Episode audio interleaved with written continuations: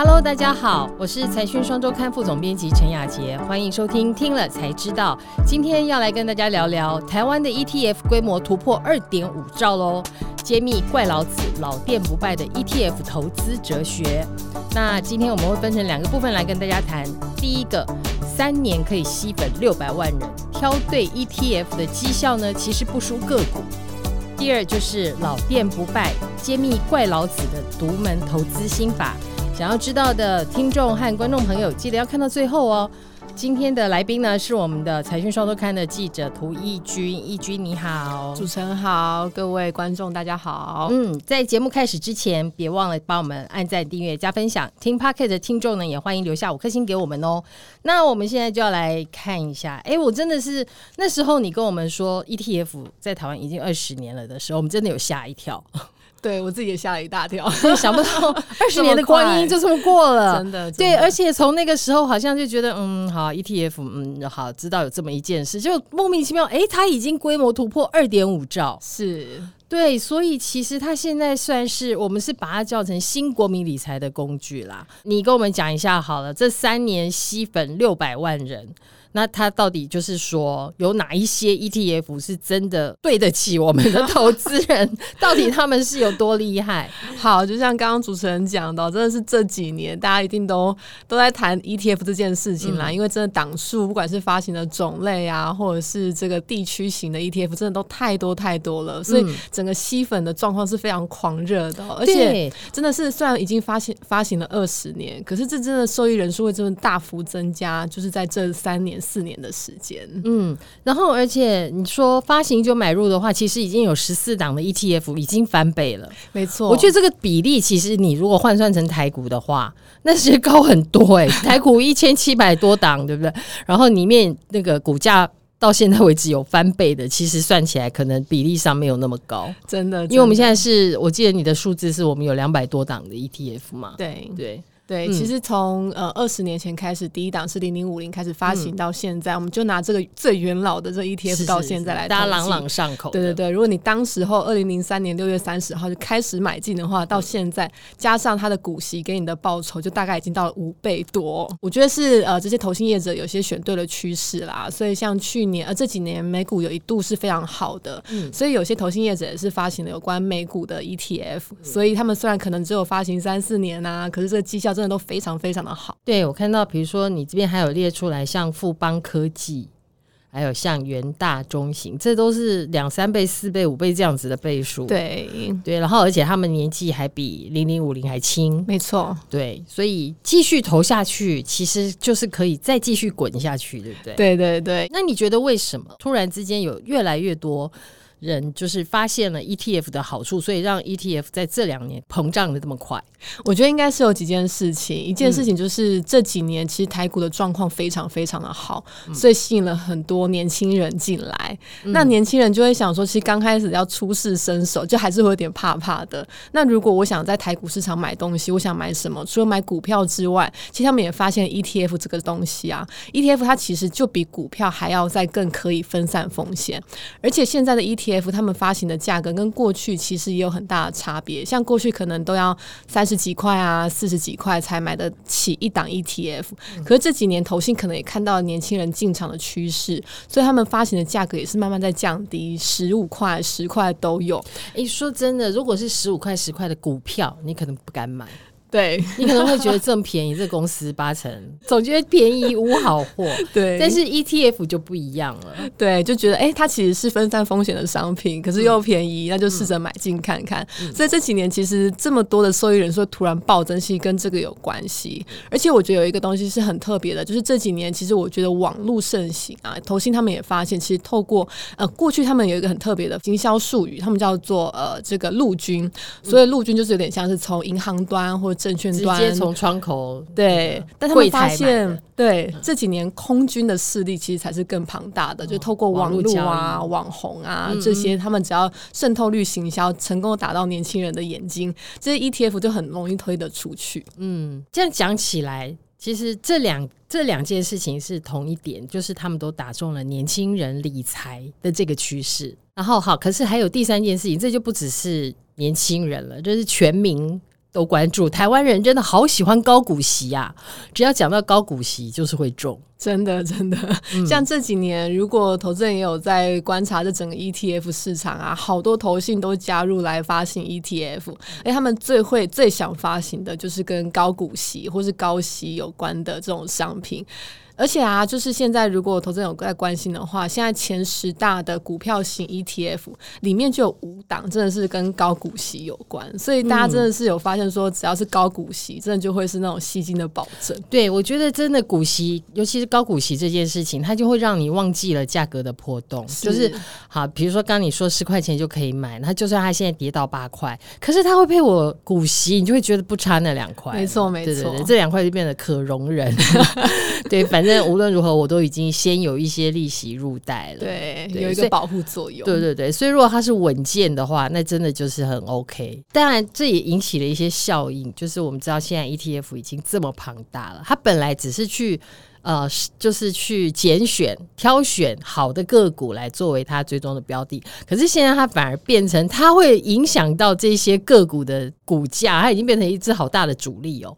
对，我觉得因为现在真的有越来越多 ETF，它规模越来越大的嘛。那它的那个呃商品的特性就是说，呃，只要有基呃这个资金进来，我要等比例的追踪在这些成分股里面，所以它就会跟。呃，跟着这些指数去调整、去买或卖这些成分股嘛。那所以其实，在过去，如果投资人有印象，就是前几年那个这个元大高股息，他们就会公布说，哎，我现在其实要呃纳入哪些成分股，或者是要剔除哪些成分股。嗯，而在当时有一档呃银行股就说要被剔除了。嗯，所以当时如果真的大家都很关注这个银行股的话，就变成它的股票的那个股东也开始抛售了。对，会开始很紧张，而且会有非常多的呃网络影片就开始说，哎，要开。开始剔除这个成分股喽，那这档银行股到底还可不可以继续持有？对对对，就是它反而会变成是一个影响这一档股票的利多或利空因素。是是是，而且我觉得还有一个蛮大可以关注的重点，就是说有一些他们要追踪的成分股，它可能股本没有到这么的庞大，嗯，所以其实只要他们在换股的时候，那个呃影响个股的股价，其实是有机会影响个股股价的。嗯，但是投信为了要减少这这件事情的冲击，所以他们开始会慢慢。去规划说我要分几天来买或卖这档股票，才不至于造成这一档股票太大波动。一次进出，当天就涨停了，对一类的事情发生。其实易军在呃我们的第六百八十三期的财讯杂志上面都有非常深入的报道，我觉得读者真的可以持续的看一看这样的一个理财工具是怎么演变的。老实说，看完之后，然后再加上我们接下来要谈的那个。达人的操作心法之后，我真的觉得哇，我真的应该好好的来存 ETF。对，那现在我们要讲的就是老店不败这样的一个心法。什么是老店不败？好，呃，这个怪老子啊，他其实很特别。过去虽然 ETF 发行了二十年，可是他在呃发行的第二年或第三年才切入的原因，就是说他其实一直都有关注到 ETF 这种商品，但他一直没有办法理解说，哎，这个这一档第一档 ETF 零零五零为什么要筛选台股的前五十大市值最大的个股？可是最后他就慢慢去研究，才发现说，哎，其实这种市值大的个股跟它的获利其实几乎是有正相关的，而且这种 ETF 只要如果这个个股虽然它的市值很大，但是只要它的条件可能有时候它的获利不太好，或者市值可能掉出了这个前五十大之外，它可能就会换股操作。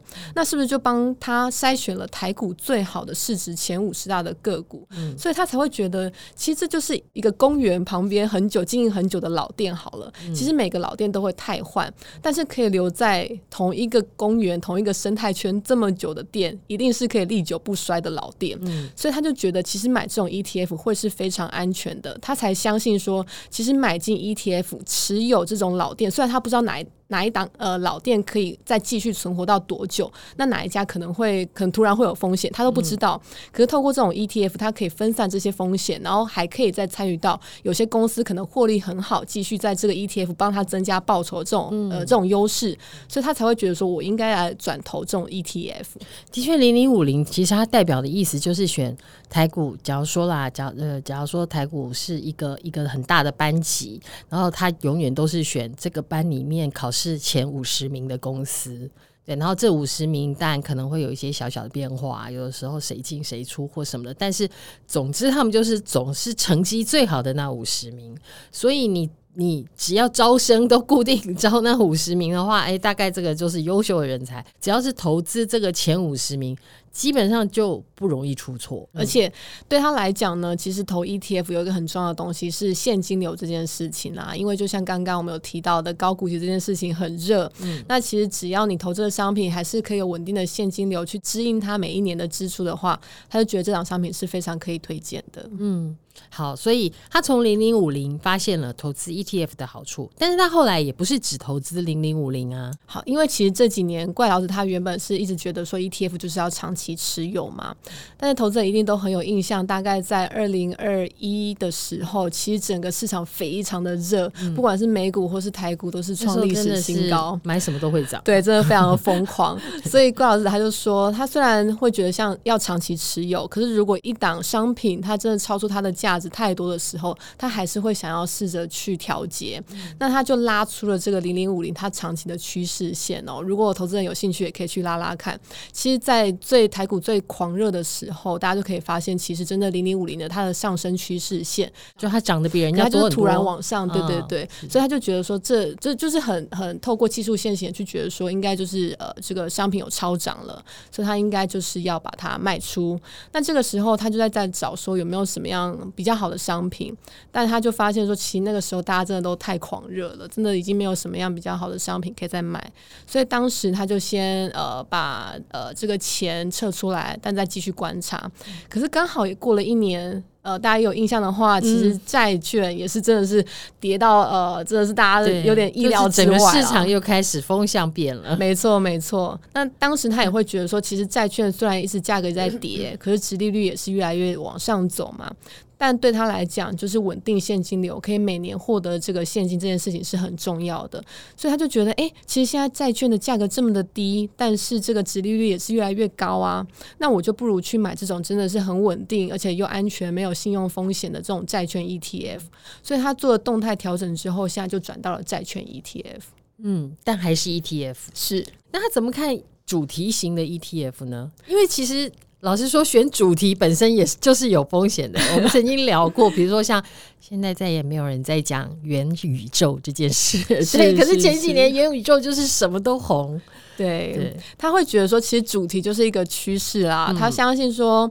呃，这些趋势可能一定，只要你选对趋势，那未来这个长线趋势一定还是会会往上的啦。像最近其实台台湾的绿能啊，台湾的这个呃军工产业呀之类的，其实都是状况都非常的好，所以只要呃这个趋势对了，买这种商品是不会错的。嗯，可是呢，怪老子他又回到他自己的投资最核心的逻辑啦，就像刚刚提到这个老店不败产业里面再去选老店不败呢，还是再去选一个很大市场里面的老店。不败呢？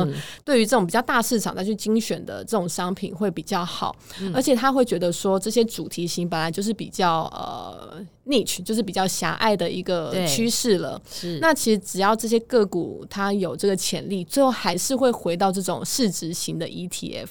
所以对他来说，这种主题型的 ETF 当然都可以买啦，但是对他来讲，还是会往这种呃所谓的市值型的 ETF 来选比较。就是如果要说呃 ETF 会有风险的话，那其实比起来的话，市值型的 ETF 还是相对于主题型的 ETF 安全的多。你只要在主题型的 ETF 里面表现。出类拔萃，你终究还是会会进入那个市值型的 pool 里。没错，没错。你有买 ETF 对吧？有，我有买。期待看着你的财富翻倍的。谢谢，谢谢。好，那么节目的最后，我们要来念一下网友在听了才知道第一百三十二集：年轻人求职新态度，薪水之外，Z 世代在职场追求的是什么？这一集的留言，Live Looker，他说少子化是推动转型的一个动力，人才只会越来越难找，真的是这样。对，就是呃，我记得那一集我跟玉斐在那个呃讨论台大征才博览会的时候什么的，我觉得那些老板真的都可以感觉出来，他们对未来人力缺乏的焦虑。那感谢大家收听今天的节目，也谢谢英俊的分享，谢谢主持人。嗯，YouTube 的观众请帮我们按赞、订阅、加分享，也欢迎多多看我们其他的影片哦。Podcast 的听众别忘了给我们留言，还有五颗星，听了才知道。我们下次见，拜拜，拜拜。